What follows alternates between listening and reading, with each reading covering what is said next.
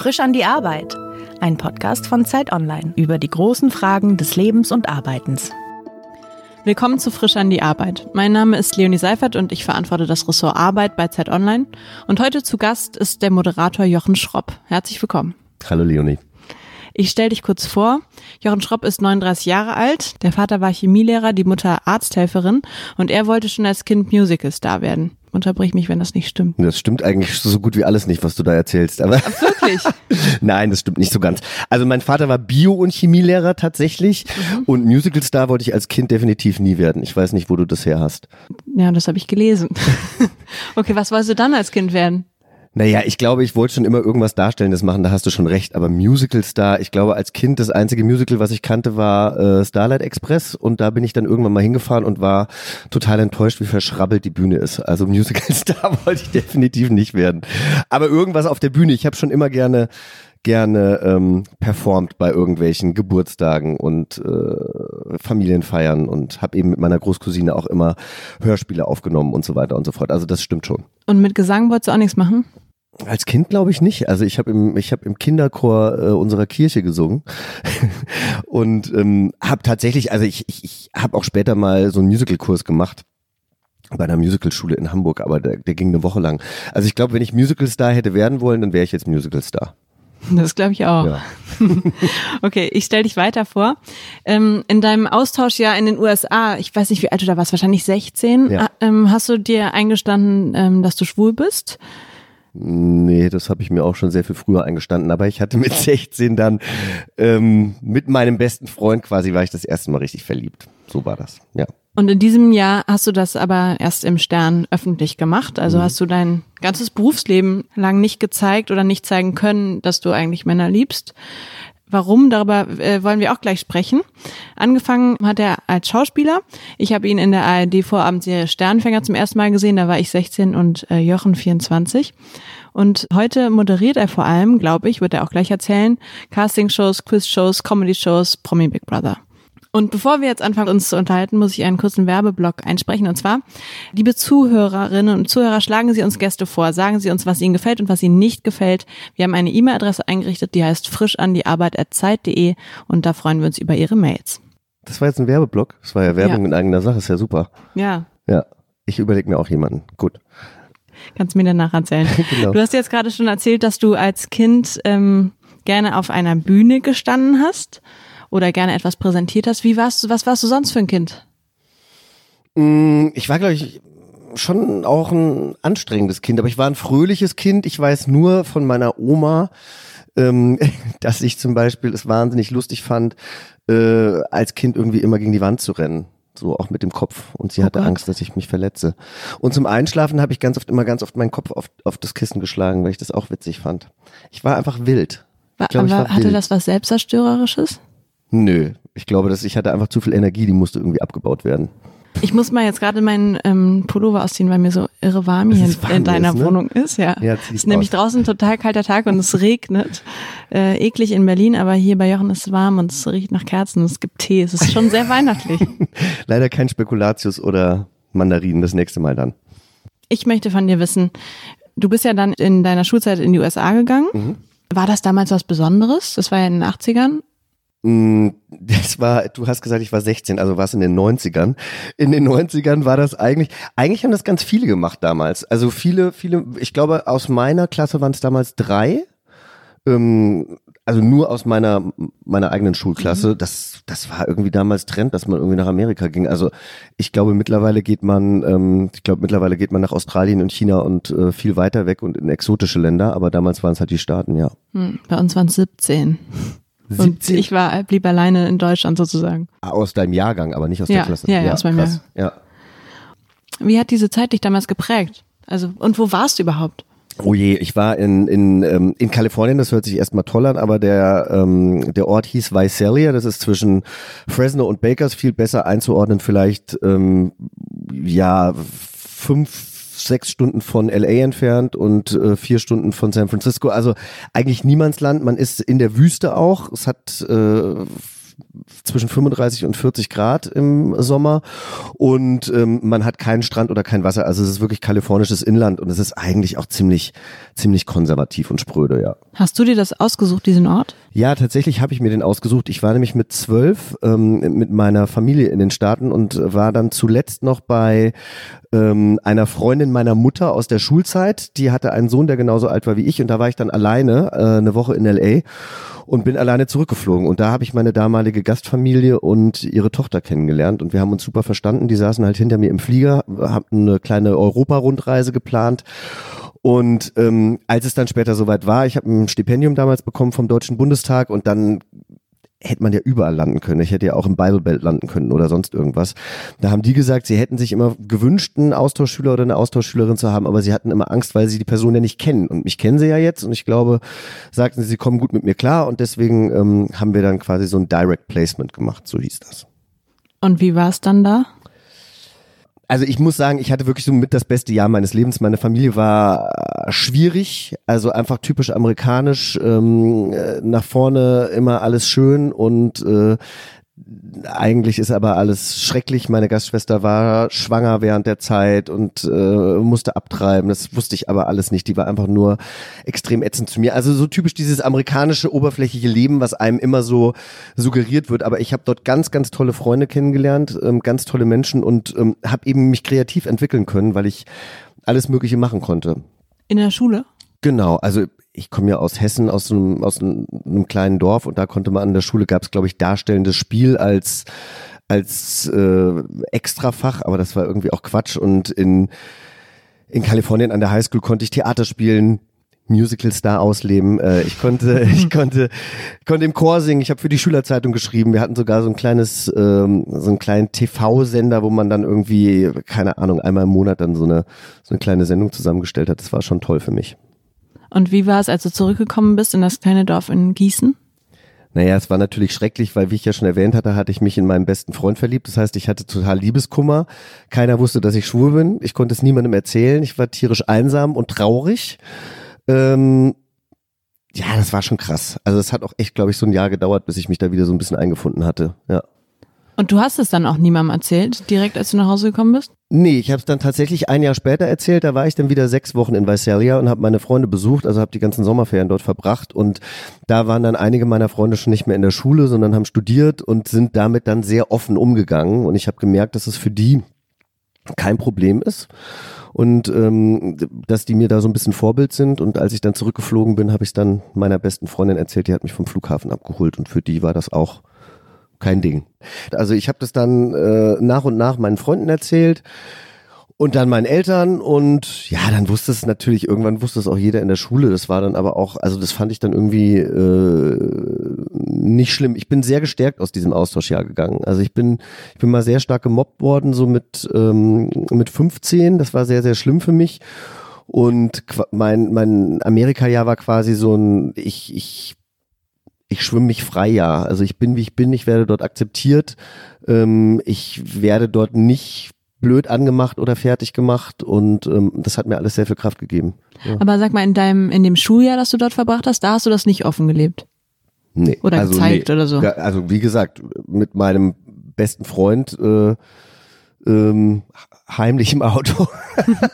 oder man hat natürlich auch mal beim anderen übernachtet oder sowas, klar. Ähm, aber ähm, ja, es gab ein paar Situationen, die brenzlig waren, aber es hat uns keiner erwischt. Weil das wäre doch da wahrscheinlich an dieser Schule auch gar nicht akzeptiert gewesen, oder?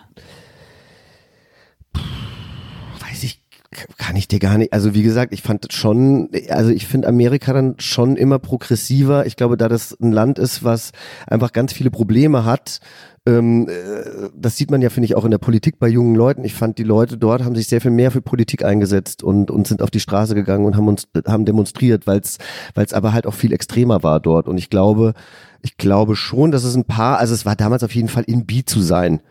Ähm, das, daran kann ich mich erinnern. Aber ich weiß, dass es, also mein bester Freund kommt aus einer äh, oder kam aus einer ähm, sehr erzkonservativen ähm, Soldatenfamilie. Also da wäre das überhaupt nicht gegangen. Seine Mutter sah aus wie die Nanny, sein Vater sah aus wie Elvis Presley und äh, war, glaube ich, ein Marine oder so. Also das, ähm, der hat mittlerweile auch eine Frau und zwei Kinder, also keine Ahnung, aber ja. Hm.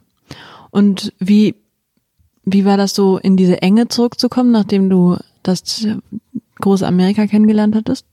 Ja, also die, der Ort, in, in dem ich eben in Kalifornien war, der war jetzt auch, also der hatte 120.000 Einwohner. Das ist natürlich, das sind natürlich äh, 112.000 Einwohner mehr als in meinem Dorf, aber es hatte trotzdem was, was kleinstädtisches. Also für Amerika sind ja jetzt 120.000 Einwohner jetzt doch nicht so viel. Ach, irgendwie, das war das war, das war okay. Ich glaube, es war wirklich, ähm, das war wirklich diese, diese, dieser Liebeskummer, der mich da hauptsächlich irgendwie fertig gemacht hat. Und ich wusste, ich wusste einfach auch, ich gehe weg. Nach, also ich hatte dann ja noch, ich hatte dann noch äh, zwei Jahre Schule und dann wusste ich, bin ich weg. Wohin Also, bist du dann gegangen? dann bin ich nach England gegangen und habe da studiert.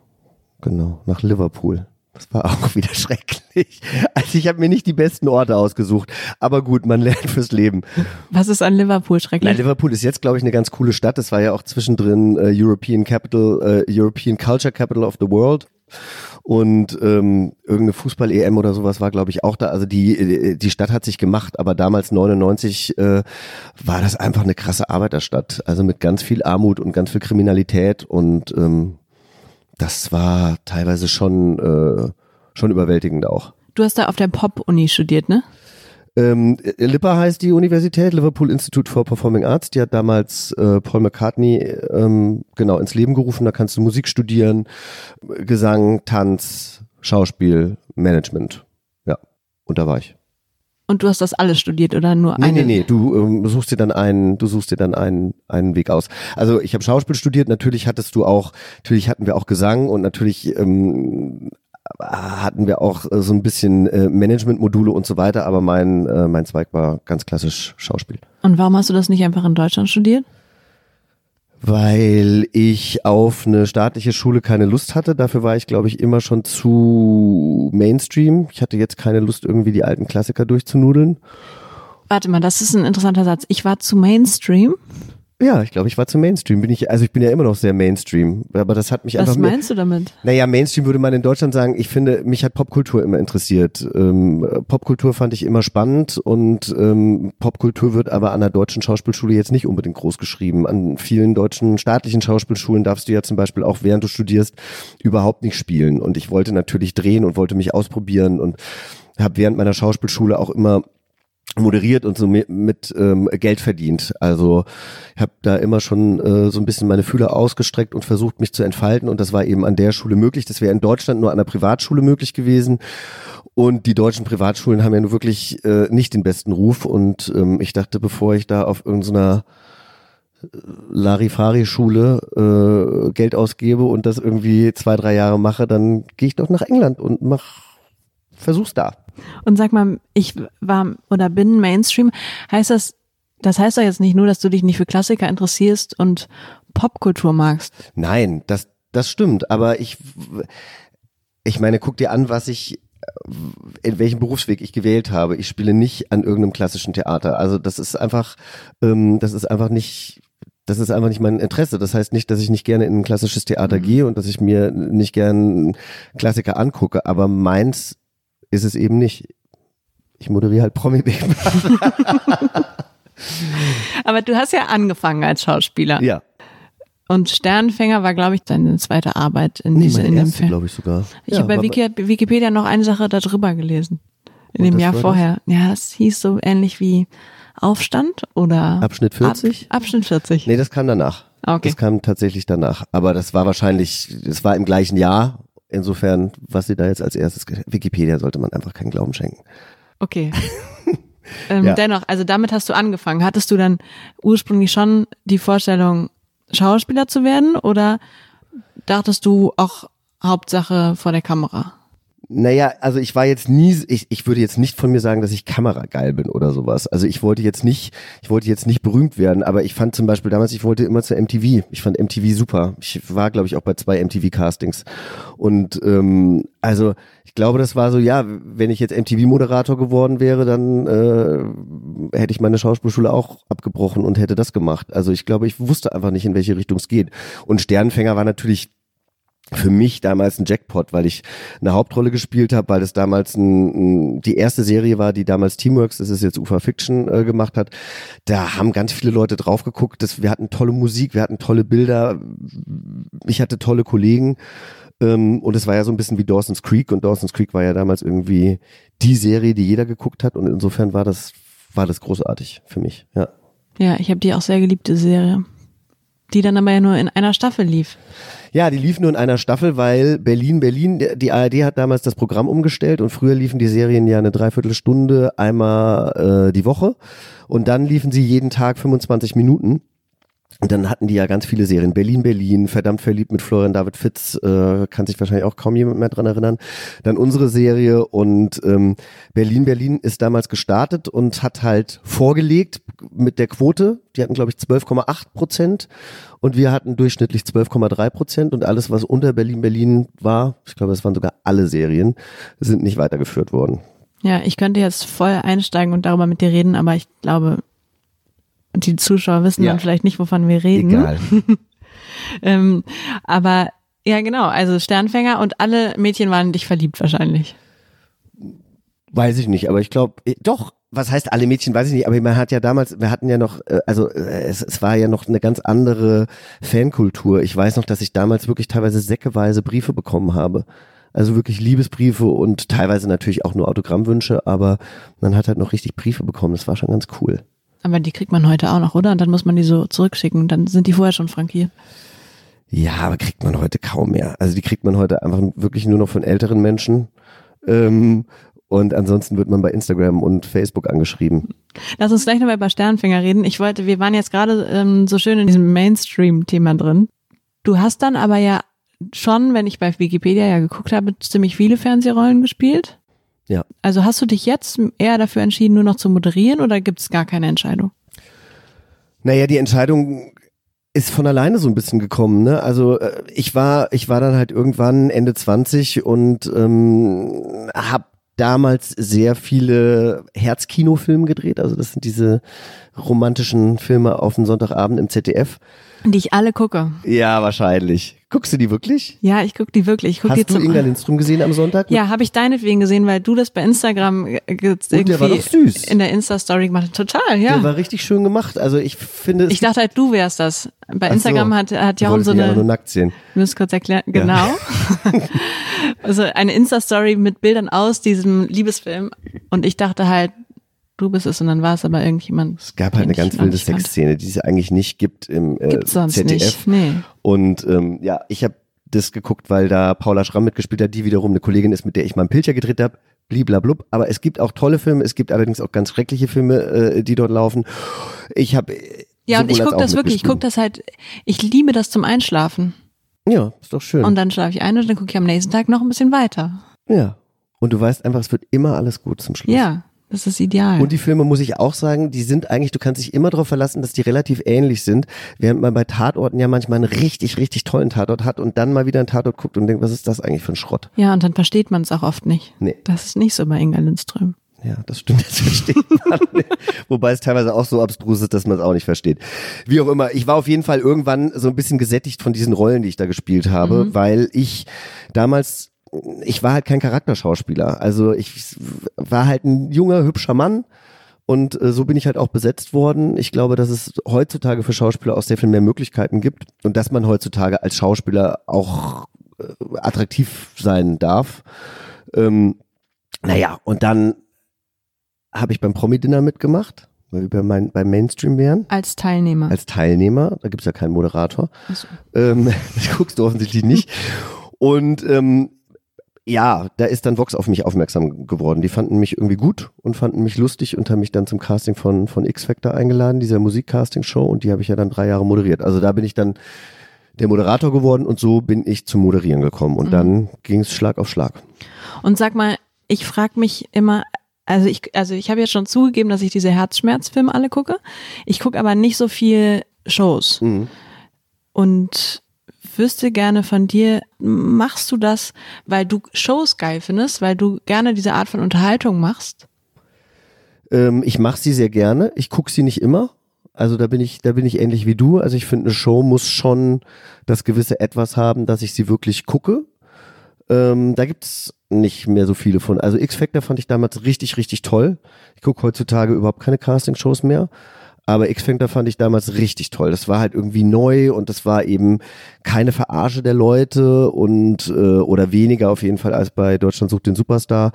Und für mich, ich bin halt mit unseren Kandidaten auf die emotionale Reise gekommen. Ich war von Anfang an dabei. Ich war beim ersten Casting dabei. Ich war nachher im Zweifel beim Finale da. Also was heißt im Zweifel, aber wenn sie ins Finale gekommen sind, bei jeder Live-Show war ich dabei. Ich stand auch auf der Bühne teilweise und musste meine Tränen unterdrücken, weil ich so stolz darauf war, was die da abgeliefert haben, wie die sich weiterentwickelt haben, das war für mich schon mit die tollste Zeit, muss ich sagen. Hm, ich kann mir auch vorstellen, dass man so stark mitgeht bei, diesen Emotionen einfach, ne, die diese Menschen haben. Ja, und natürlich habe ich auch schon Sendungen gemacht, ähm, die mir sehr viel Spaß gemacht haben, während ich sie gemacht habe, aber wo ich jetzt nicht sagen würde, da setze ich mich jetzt drei Stunden davor. Also ich finde halt dieses, was ja in Deutschland so ist, damit die Quote stimmt, müssen die Sendungen so lange wie möglich sein, weil man nach hinten raus nochmal Quote holt. Das nervt mich tierisch. In den Staaten ist eine äh, gute Sendung oder auch so eine Reality Competition Show, wo es um irgendwas geht, geht eine Stunde und dann ist es vorbei. Bei uns geht es dann drei Stunden. Und also die Zeit und die, ähm, die Geduld mit diesen ganzen Werbeblöcken habe ich ehrlich gesagt auch nicht. Ist es für dich äh, völlig in Ordnung, so mit dem Boulevard äh, assoziiert zu werden, weil du einfach hinter die Kulissen guckst und denkst, naja, das sind doch alles total nette Menschen, warum nicht? Oder denkst du, und ich glaube, das wirst du jetzt nicht sagen, weil das hast du eben schon beantwortet, äh, oder denkst du, ich würde lieber Anerkennung von der Schaubühne bekommen? Also ich meine, ich bin halt Boulevard, ne? Also oder die Sendung, die ich mache, sind teilweise Boulevard oder ich bewege mich im Boulevard. Ich muss sagen, das Einzige, was ich von mir preisgegeben habe, und das war natürlich ja für mich dann schon was Großes, war, war mein Outing im Stern. Da bin ich mit der Boulevardpresse in Kontakt gekommen. Ich wär, komme normalerweise, ich persönlich als Jochen Schropp komme mit der Boulevardpresse nicht in Kontakt. Mhm. Also ich, ich gebe von mir privat nicht wirklich was preis. Ich fand das, was nach dem Outing teilweise passiert ist, auch was meine Familie angeht, unschön und habe gemerkt, okay, das ist Boulevard, dass eben einfach Sätze aus dem Zusammenhang gerissen werden und da eine Story draus gestrickt wird. Da muss ich jetzt einfach nur erklären, dass ich eben äh, gesagt hatte, dass meine Mutter am Anfang überfordert war. Meine Mutter war mit diesem Satz äh, nicht glücklich. Überfordert, als du als Jugendlicher gesagt hast, ich bin schwul. Genau, genau. Und dann ähm, habe ich, äh, bin ich in irgendeinem Interview gefragt worden, was denn jetzt nach meinem Brief so passiert ist. Und dann habe ich gesagt, naja, meine Mutter hat sich halt so ein bisschen verraten gefühlt. Und daraus wurden dann tatsächlich Überschriften gemacht. Mutter von Jochen Schropp fühlte sich verraten, Familienzoff nach Outing-Drama oder sonst irgendwas. Und das ist natürlich absoluter Bullshit und damit möchte ich nichts zu tun haben. Und deswegen bin ich ganz froh, dass ich so, so zurückhaltend lebe, wie ich äh, lebe. Und die Prominenten, die in den Boulevard aktiv gehen, um jeden neuen Freund, jede neue Freundin, jeden Furz äh, breit zu treten, von denen halte ich relativ wenig und mit denen möchte ich mich tatsächlich auch, ja, mit denen möchte ich nicht unbedingt in Verbindung gebracht werden. Ich kenne ja nur das, was du äh, vor der Kamera machst. Moderierst du denn genauso für Firmen und so? So Selten für Firmen. Also das habe ich auch schon gemacht, aber das ist irgendwie, das ist jetzt nicht so so häufig. Es ist eher so, dass ich ähm, dass ich Galaabende moderiere. Ob das jetzt, also ich moderiere jetzt den Hessischen Filmpreis nächste Woche, jetzt zum dritten Mal. Ähm, ich moderiere einen Kosmetikpreis mittlerweile, glaube ich, schon seit, seit acht Jahren oder sowas. Ähm, Nachwuchspreise, alles Mögliche, ja. Preisverleihung, ganz oft. Wie groß ist dein Bedürfnis nach Sicherheit? Mein Bedürfnis nach Sicherheit ist sehr groß. Ja. Worin zeigt sich das? Also erstmal merke ich natürlich auch, je älter ich werde, habe ich keine Lust mehr irgendwie äh, ständig durch die Gegend zu tingeln und in einer Woche in fünf verschiedenen Städten zu sein, um Geld zu verdienen oder auch Sachen zu machen, die mir natürlich Spaß machen. Ähm, aber ich, ich kenne mich natürlich auch und ich weiß, wenn ich einen festen Job habe, wie zum Beispiel ähm, fest als Schauspieler einen Film zu drehen oder eine Serie zu drehen oder eben auch ähm, fest sowas wie Promi Big Brother oder andere Shows zu machen, dass ich dann auch denke, nö, ich konzentriere mich jetzt darauf, das hat jetzt äh, Priorität Nummer eins und ich muss jetzt auch gar nicht auf allen anderen Hochzeiten tanzen. Da bin ich sowieso schon viel entspannter geworden. Aber wenn ich jetzt sagen könnte, zum Beispiel, seit eins Frühstücksfernsehen mache ich irgendwie einmal im Monat eine Woche oder vielleicht auch zwei Wochen im Monat, dann äh, weiß ich, dass ich mir auch andere Sachen einfach sparen kann. Hm, das verstehe ich nicht. Was hat das mit dem Bedürfnis nach Sicherheit zu tun? Naja, ich muss ja, ich muss ja arbeiten, um auch eine Sicherheit zu haben. Oder was, Ja. was war jetzt, was Ja, war jetzt genau. missverständlich? Also Bedürfnis nach Sicherheit bedeutet, Bedürfnis nach Sicherheit bedeutet für mich, dass ich ein, dass ich ein regelmäßiges Einkommen habe, was in meiner Branche nicht gegeben ist. Emotionale Sicherheit hole ich mir von meinen Freunden oder von meinem Partner. und hast du eine Wohnung gekauft? Ich habe eine Wohnung anbezahlt. Du sitzt in ihr, aber sie ist noch nicht abbezahlt.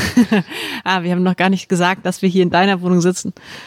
Die Doch, sehr als du gemütlich dich ist. ausgezogen hast vorhin, aber ich weiß Ah, ja, nicht, ob genau. das, das Ja, und ich sitze hier im Schneidersitz auf diesem weichen Sofa und jetzt habe ich schon eingeschlafene Beine.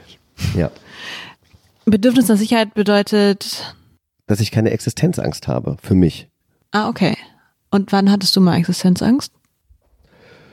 Existenzangst hatte ich eigentlich als Schauspieler fast immer, außer ich war eben gerade in einer Serie, ähm, weil ich nie wusste, wie es weitergeht. Ich hatte auch mal ein Jahr, da habe ich kein einziges Casting gehabt, keinen einzigen Drehtag. Dann äh, sollte ich ein Casting haben, was mir dann wieder abgesagt wurde. Und da habe ich tatsächlich, ich glaube, das war doch das, das einzige Mal, dass ich geweint habe äh, wegen meines Berufs. Aber da war ich so verzweifelt, das hat mich fertig gemacht. Ja. Und das finde ich einfach ätzend. Und natürlich kann man sich in eine Bar stellen und kann da arbeiten oder in einen Laden oder irgendwo, wo man keine Ausbildung zu braucht. Aber ich will natürlich auch das machen, was mir, was mir Freude bereitet. Da bin ich natürlich auch sehr dankbar, weil ich glaube, viele Menschen haben einen Job, der sie nicht glücklich macht. Ja. Und zuletzt hatte ich Anfang des Jahres äh, so ein bisschen Existenzangst, weil es, weil mir da auch zwei Jobs weggebrochen sind. Und ich weiß, da bin ich dann selber dran schuld. Ich habe mir auch noch ein Haus in Kapstadt gekauft. Das muss ja auch noch abbezahlt werden. Also ich versuche natürlich schon auch auf, auf, auf die, auf, also in die Zukunft zu blicken und irgendwie zu sagen, okay, ich, ich mache das natürlich alles als Investition und äh, aber ich kann mich halt eigentlich nicht darauf verlassen, dass ich monatlich so und so viel Geld auf dem Konto habe. Weil ich halt nie weiß, wie es, wie es weitergeht. Und wie machst du das dann? Sparst du? Also sparst du im Voraus, wenn du weißt, du musst jetzt, hast jetzt für zwei Monate noch keine Anfrage? Äh, ich spare nicht. Nee. Aber ich leg, ne, also ich, ich, ich lebe kein sehr äh, extrovertiertes Leben, also ich habe kein teures Hobby. Ich habe kein teures Hobby, ich, ich habe keine, ich habe hab kein Auto, ähm, ich kaufe mir keine teuren Klamotten, ich reite nicht oder sonst irgendwas, keine Ahnung. Ich habe keine, ich habe einfach kein teures Hobby. Also mein, mein Hobby ist äh, Essen und Reisen, dafür gebe ich viel Geld aus und äh, ja, Du sparst gar nicht? Also du schaffst nicht jeden Monat ein bisschen Geld auf ein anderes Konto wenigstens? Naja, also erstmal natürlich alles, was versteuert werden muss, äh, also 50 Prozent gehen immer auf ein anderes Konto, klar. Und ich spare in verschiedene Rentenfonds und so weiter ein. Aber ich lege jetzt, ich sage jetzt nicht, ähm, ich muss jetzt äh, 1000 Euro sparen für mich zur Seite legen, wo ich jederzeit drankomme. Nein. Und Anfang des Jahres, als du, äh, als die zwei Jobs weggebrochen waren, was hast du dann gemacht in der Zeit? Bist du dann eher jemand, der sich ganz viel sucht, was man immer schon mal erledigen wollte, oder legst du dich ins Bett und guckst Serien? Nee, ich arbeite aktiv daran, dass ich irgendwie Jobs ranhole. Also, ich meine, ich lieg dann in der in der freien Zeit liege ich dann auch gerne auf dem Sofa und guck Serien und äh, und und werd auch kreativ. Also ich merke immer, wenn ich eigentlich ähm, nicht die ganze Zeit Go Go Go habe, dann setze ich mich hin und überlege mir, was was möchte ich gerne machen oder konzipiere irgendwas oder sowas. Ähm, aber ich habe natürlich auch zu meiner Agentur gesagt, ich muss arbeiten und ich äh, habe dann äh, keine Ahnung, vielleicht auch mehr Jobs von denen gemacht, äh, wo man Geld verdient, die irgendwie werblich sind oder man geht auf eine Veranstaltung und bekommt Geld dafür oder sowas. Das macht man dann halt auch mal. Aber wie kannst du in deinem Beruf aktiv daran arbeiten, Jobs zu bekommen? Also ich kann verstehen, dass ein Journalist zum Beispiel ganz viele Themenvorschläge Vorschläge rausschickt an Redaktionen und äh, also wenn er frei arbeitet oder dass ein Sänger sich ins Studio stellt. Naja, ich kann mich natürlich mit äh, Produzenten treffen, mit Menschen treffen, ähm, mit denen ich in der Vergangenheit schon gearbeitet habe. Ich kann aktiv äh, meiner Schauspielagentur sagen, äh, guckt mal, was es irgendwie, was es gerade, was es gerade gibt, wo ich vielleicht normalerweise sagen würde, will ich eigentlich eher nicht drehen. Ähm, ja, sowas. Oder oder eben auch, ich habe ich habe äh, mein Gott, ich saß im Douglas Beauty ICE von Hamburg nach Berlin. Ja, die haben eben eine Kooperation mit der Bahn gehabt und das wäre jetzt vielleicht was gewesen, wo mein Management normalerweise gesagt hätte, so, ja, weiß ich jetzt nicht, ob das zu dir passt oder muss ja jetzt nicht unbedingt sein. Das war total toll und Douglas ist ein äh, super Partner. Ich habe dieses Jahr, glaube ich, dann auch schon als Moderator für die gearbeitet dadurch. Also es hat sich auch was daraus ergeben. Das finde ich sowieso. Es gibt eigentlich auch keine wirklichen also wenn man irgendwo Bauchschmerzen hat, dann sollte man es auf keinen Fall machen. Aber ich finde, du kannst aus jedem Job irgendwas rausholen. Und wofür zahlen die dann für so einen Beauty Express? Naja, die zahlen alle, die zahlen dann dadurch, dass es werblich ist, geht eigentlich da so gut wie keiner umsonst hin. Und die zahlen dann, dass du, das ist ja deine Zeit. Also ich meine, ich bin da, bin da einen Tag davor angereist und bin über Nacht in Hamburg geblieben und musste dann am nächsten Tag nach Berlin. Das war quasi ein ganzer Arbeitstag. Ja, ich meine ja nicht, warum die dich bezahlen, das ist schon klar, aber wie viel die bezahlen. Na, das sage ich dir nicht. Das ist ja auch individuell, das kommt ja immer auf jeden, jeden Einzelnen an. Was glaubst du denn, was die zahlen? Mm, ich glaube, die Zahlen, warte, lass mich ganz kurz überlegen. Ich muss nach Vergleichen suchen. Ähm, Mit was vergleichst du das jetzt? Privatempirie. ich glaube, die zahlen 2500. Das ist auf jeden Fall schon mal nicht schlecht. Ja. Aber mal weniger, mal mehr, wie auch immer. Ähm, ich äh, wollte nochmal zurückkommen auf ähm, Sternfänger. Mhm. Ich habe eben schon gesagt, dass da, dass da, oder so habe ich nicht gesagt, aber alle meine Freundinnen waren natürlich in dich verliebt. Hast du in dem Moment gedacht, als du das so gemerkt hast, oh scheiße, ähm, jetzt ist mein Image der äh, Frauenschwarm und das könnte mir auf meinen Beruf gesehen ähm, Schwierigkeiten bereiten? Nö, habe ich damals eigentlich nicht gedacht. Ich fand das ja toll, der Frauenschwarm zu sein. Also ich sag dir auch ganz ehrlich, ich äh, spiele lieber eine Liebesszene mit einer Frau und weiß, äh, da ist alles safe, als dass ich das mit einem Mann mache. Also, und ich glaube, die Frauen sind auch eigentlich immer sehr dankbar, dass sie einen, einen Partner haben, bei dem sie sich keine Sorgen machen müssen. Und die Freunde ja. der, der Kolleginnen sind auch sehr froh, dass sie sich keine Sorgen machen müssen, dass da irgendwas am Set passiert. Nee, ich finde auch, die Konstellation ist eigentlich total praktisch. Aber es hätte ja sein können, dass dir damals schon klar wurde, dass das bedeutet, dass du dich vielleicht eher nicht outen kannst in der Öffentlichkeit. Also zumindest hast du ja in diesem Brief im Stern geschrieben, dass das ein Hinderungsgrund war, dass dir gesagt wurde, du bekommst dann nicht mehr solche Rollen. Ja, sicherlich. Also ich glaube, wenn ich, wenn ich nur auf diese Rollen abonniert wäre und äh, äh, kein anderes Standbein hätte, wie eben die Moderation, ähm, dann hätte ich es wahrscheinlich, weiß ich nicht, ob ich es jetzt schon gemacht hätte. Oder ob ich Angst davor gehabt hätte.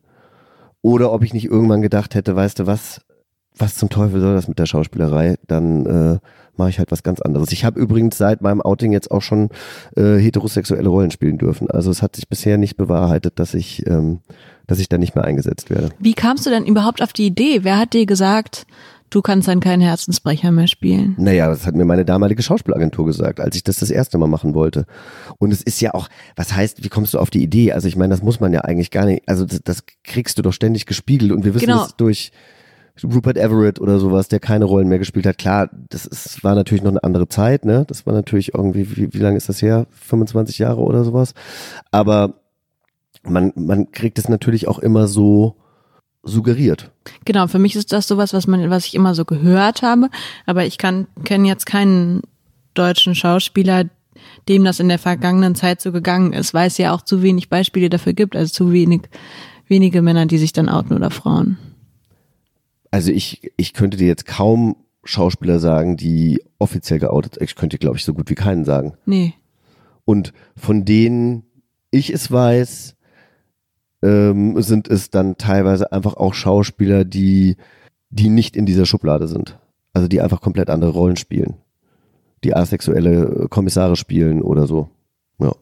Und wie war das diese ganzen Jahre, ähm, das zu, ich weiß nicht, verheimlichen ist wahrscheinlich nicht das richtige Wort. Ich habe es ja nicht verheimlicht. Nicht ich habe es ja einfach nicht verheimlicht. Also ich meine, ich habe einfach, jeder, mit dem ich arbeite, jeder, mit dem ich gearbeitet habe, wusste, dass ich äh, schwul bin.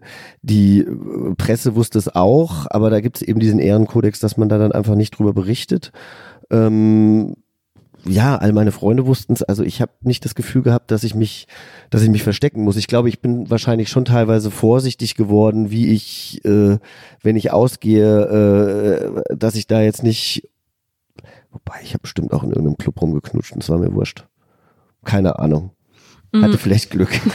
Aber das heißt, die Caster wussten das, die Regisseure wussten das, irgendwelche Programm, Leute, Redakteure und so. Ja, also ob das jetzt jeder wusste, äh, vielen ist es vielleicht auch egal, aber ja, ja es war, war kein Geheimnis. Und hast du denn negative Erfahrungen gemacht? Naja, das kriegt man ja nicht mit. Also ich habe natürlich schon auch mit meinem jetzigen Agenten drüber gesprochen und der sagt schon, dass er immer wieder homophobe Kommentare hört. Jetzt nicht unbedingt mir gegenüber, aber auch über andere Kollegen so, ja, der ist ja schwul, das kann er nicht spielen oder so. Das ist natürlich klar. Also es ist nicht jeder, ähm, nur weil es mittlerweile vielleicht mehr angenommen wird, dass man äh, äh, gleichgeschlechtlich liebt, ist es immer noch nicht bei jedem angekommen. Äh, du hast mal gesagt, ähm, dass ein Regisseur gesagt hat, küss nicht so schwul oder so in der Szene. Nee. Jetzt guckst du irritiert, dann vielleicht spiel also nicht so schwul. nicht so schwul. Ja, ja, oder also, spiel nicht so schwul oder irgendwie so ähnlich. Ja, also ich, ich, ich hatte mal einen Regisseur, der von mir wusste, dass ich schwul bin und der meinte dann irgendwie, ja, äh, ich weiß nicht, ob er gesagt hat, Spiel ist nicht so schwul, aber oder Spiel ist männlicher oder sonst irgendwas, aber äh, suggeriert wurde, Spiel ist nicht so schwul. Ja. Und ähm, ich hatte auch einen ein äh, Producer, dem ich das damals erzählt habe, dass ich schwul bin, das war der war bei Sternenfänger eben äh, der Fall, weil wir natürlich dann es ging in der Presse in allen Interviews ging es immer um Liebe natürlich. Und hast du eine Freundin? Und so weiter und so fort. Und ich wollte da halt offen mit umgehen und habe ihm halt gesagt, du ich bin schwul, also ich habe jetzt nicht vor mich zu outen, aber ihr müsst mich da auch so ein bisschen an die Hand nehmen, wie ich da am besten antworte und so. Und dann habe ich halt gelernt, wie man wie man äh, wie man antwortet äh, ohne zu antworten also das, was eigentlich alle Politiker machen und was natürlich auch viele Schauspieler äh, generell machen, die ihr Privatleben privat mhm. halten wollen. Das muss ja jetzt gar nicht unbedingt mit der Sexualität zusammenhängen. Aber jetzt hast du so ein bisschen gesagt, alle wussten es eh und verheimlicht hast du es nicht. Trotzdem hast du dich jetzt entschieden, das öffentlich zu machen.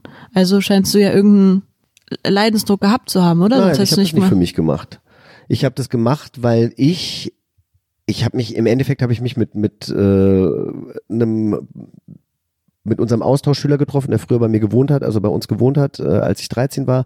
Und wir waren essen und wir sehen uns total selten und irgendwie war es total vertraut und schön, weil wir uns ja dann doch schon so lange kennen. Und dann hat er gesagt, immer wenn ich, ähm, immer wenn ich Deutschland vermisse, dann google ich dich, weil über dich finde ich was, über deine äh, Familie natürlich sonst nicht. Und ich finde, du gibst eigentlich gute Interviews und erzählst auch gut und hast irgendwie eine Message und eine Aussage, aber über deine Sexualität redest du gar nicht. Und normalerweise habe ich halt dann immer gesagt, so, naja, das geht ja auch niemandem was an, das ist mein Privatleben. Und dann haben wir aber halt so ein bisschen darüber gesprochen und haben eben auch über andere geoutete Schauspieler gesprochen und über andere Länder und wie da die Sitten sind und wie man sich verhält und so weiter und so fort. Und dann dachte ich, es ist echt krass, wie rückläufig wir in Deutschland sind. Wir tun immer so, als wären wir so ein Vorreiter in vielen Sachen, sind wir aber einfach gar nicht. Also ich meine, alleine die gleichgeschlechtliche Ehe hat hier viel länger gedauert als in vielen anderen Ländern auf der Welt.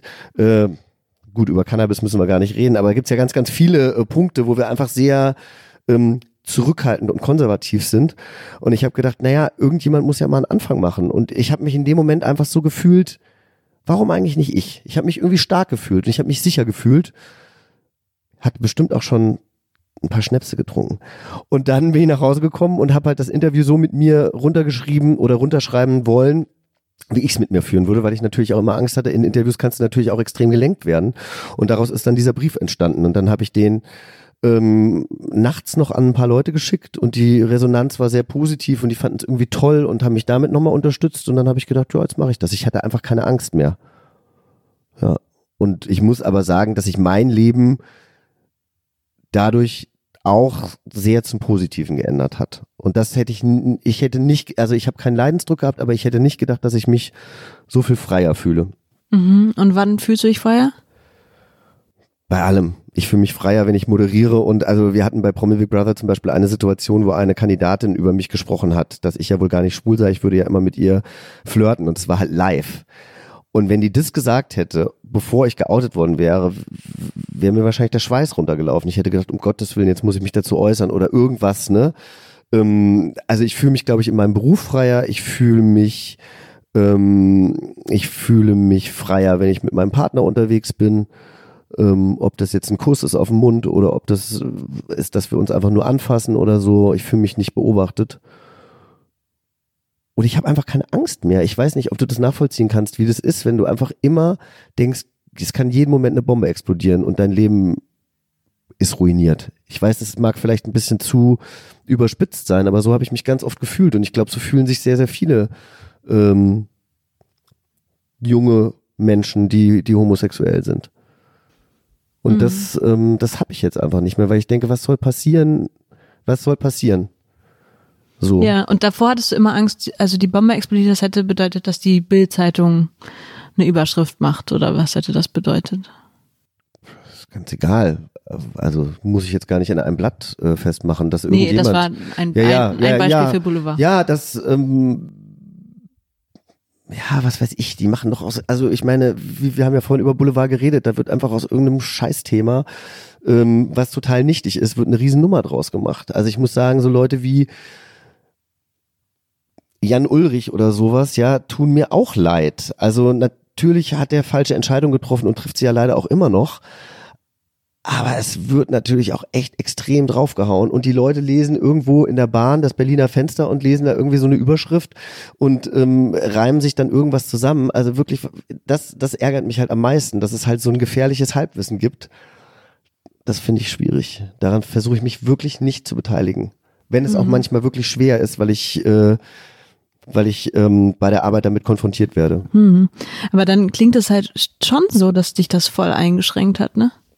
Ja, aber was heißt voll eingeschränkt? Also wenn ich hier mit meinen Freunden sitze, hat es mich natürlich nicht eingeschränkt. Nein, natürlich nicht. Aber- Aber, immer diesen Gedanken mit sich rumschleppen hört sich halt schrecklich an. Ja, man kann ihn natürlich auch hier und da mal äh, ablegen, aber der war schon sehr, sehr häufig da und deshalb habe ich mich, glaube ich, auch im Ausland immer sehr wohl gefühlt, wo ich halt auch unbekannt bin. Es kommt halt einfach noch dazu, dass ich bekannt bin und dass ich das Gefühl habe, ich werde beobachtet und das habe ich übrigens auch immer noch. Also ob das jetzt hier ähm, Fête de la Musique oder irgendwas anderes ist, also ich fühle mich in Menschenmassen nicht wohl. Ich fühle mich da ja, angegafft oder sowas. Und es ist auch, ich meine, ich war jetzt auf dem Oktoberfest. Ich bin da alleine das, den ersten Tag in das Zelt, wo ich eingeladen war und ich bin wirklich nur im Stechschritt durch die Gegend gelaufen, weil ich meine, betrunkene Leute, die dich erkennen, also es ist einfach das Ätzendste für mich. So, ich, das soll sich jetzt nicht blöd anhören. Ich weiß nicht, wie es anderen Kollegen geht, aber ich glaube, es ist einfach extrem. Also ich bin niemand, der, der das dann geil findet, äh, ähm, mit fremden Menschen äh, 50 Fotos zu machen, die gleichzeitig auch noch besoffen sind. Und dahinter steht ja übrigens immer einer, der sagt, was ist denn das für ein Spasti? Ich kenne ihn gar nicht. Wer ist denn das? Oder das ist doch der von The Voice. Nein, bin ich nicht und so. Und dann wird drüber, dann musst du dich erklären, wer du bist und warum du jetzt fotografiert wirst. Und oh, es ist einfach bescheuert. Ja, aber das ist die Kehrseite ne, von deinem Job. Ja, das nehme ich gerne an, äh, das, also das, das, das nehme ich gerne in Kauf dafür. Aber sch- schön ist es halt nicht. Und inwiefern hat jetzt dieses Outing deine Arbeit verändert? Also zum Beispiel, dass du auf der Bühne lockerer moderieren kannst. Ich sag mal, wenn ich jetzt, äh, früher habe ich vielleicht die Beine äh, überschlagen und dachte, äh, sieht das jetzt schwul aus oder so. Also darüber denke ich einfach nicht mehr Ah, nach. okay. Ich bin halt jetzt so, wie ich bin. Als Schauspieler wird es natürlich nochmal anders sein, weil da spielst du natürlich auch eine Rolle und kreierst ja auch eine Rolle.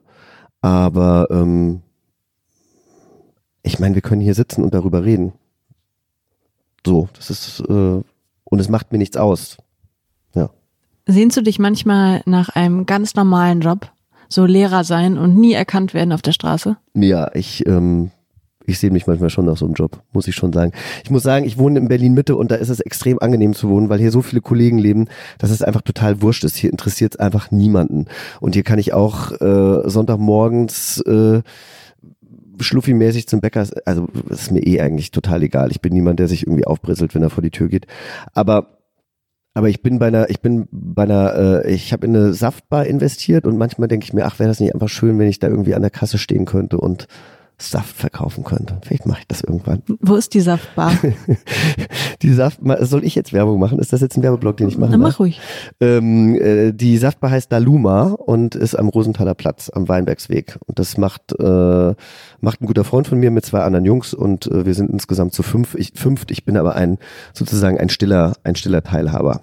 Aber da hänge ich zum Beispiel auch gerne ab, weil es einfach schön ist, da zu sitzen im Sommer und da immer viele nette Menschen vorbeikommen, die ich kenne. Hm. Du hast mal gesagt, du würdest niemals ins Dschungelcamp gehen oder zu Promi Big Brother, wenn es nicht mehr läuft. Was ist dein Plan für diese Zeit, wenn es irgendwann plötzlich nicht mehr laufen sollte? Ich habe noch keinen Plan. Also ich glaube, das, das, äh, das sehe ich dann. Ich habe jetzt nur überlegt, ob ich meine Meinung mittlerweile revidiert habe, aber ich, ähm, ich für mich sind diese Formate als für mich sind diese Formate als ähm, als Kandidat, glaube ich, äh, nichts, weil mich das tierisch aufregen würde, dass ich mich nicht zurückziehen kann. Und ich finde, klar verdient man da teilweise richtig gutes Geld, aber das ist halt dann auch irgendwann weg. Und ich würde mir nach dieser Karriere als Moderator und Schauspieler natürlich versuchen, was anderes aufzubauen. Ich hatte letzte Woche ein Theatervorsprechen. Fand ich wahnsinnig spannend. Hat mega viel Spaß gemacht. Ähm, also es gibt ja noch so viele Sachen, die ich machen könnte. Also auch wenn ich nicht mehr äh, moderiere oder keine Ahnung, ich möchte mich um Gottes Willen nicht mit dem großen Harpe Kerkeling vergleichen, aber der schreibt halt Bücher oder also vielleicht werde ich Coach. Wird man nicht Coach? Coach, Yogalehrer und Ernährungsberater. Lieber Jochen, ich danke dir für das Gespräch. Ja, vielen lieben Dank dir. und danke für den Tee. Frisch an die Arbeit, ein Podcast von Zeit Online. Konzipiert und moderiert von Leonie Seifert und Daniel Erck. Produziert von Maria Lorenz, poolartists.de.